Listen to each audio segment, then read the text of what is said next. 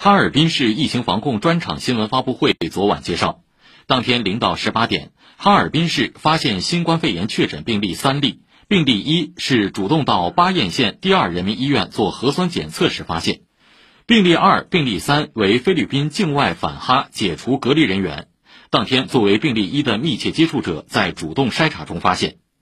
根据病例一的流调结果，这名感染者在九月七号到十九号期间坐过高铁、飞机，曾去过浴池、密室逃脱、整形医院等场所，活动轨迹非常复杂。特别是在九月八号到十号期间，这名感染者连续三天在哈尔滨一家桌游店玩剧本杀，引发关注。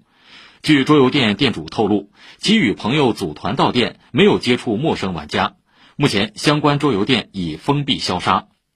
国家卫健委昨天派出工作组赴哈尔滨指导疫情处置工作。目前，巴彦县第二人民医院所有门诊科室已暂停接诊。哈尔滨昨天发布通知，哈尔滨市民非必要不离开哈尔滨。影院、歌厅、洗浴等空间相对密闭的场所暂停营业。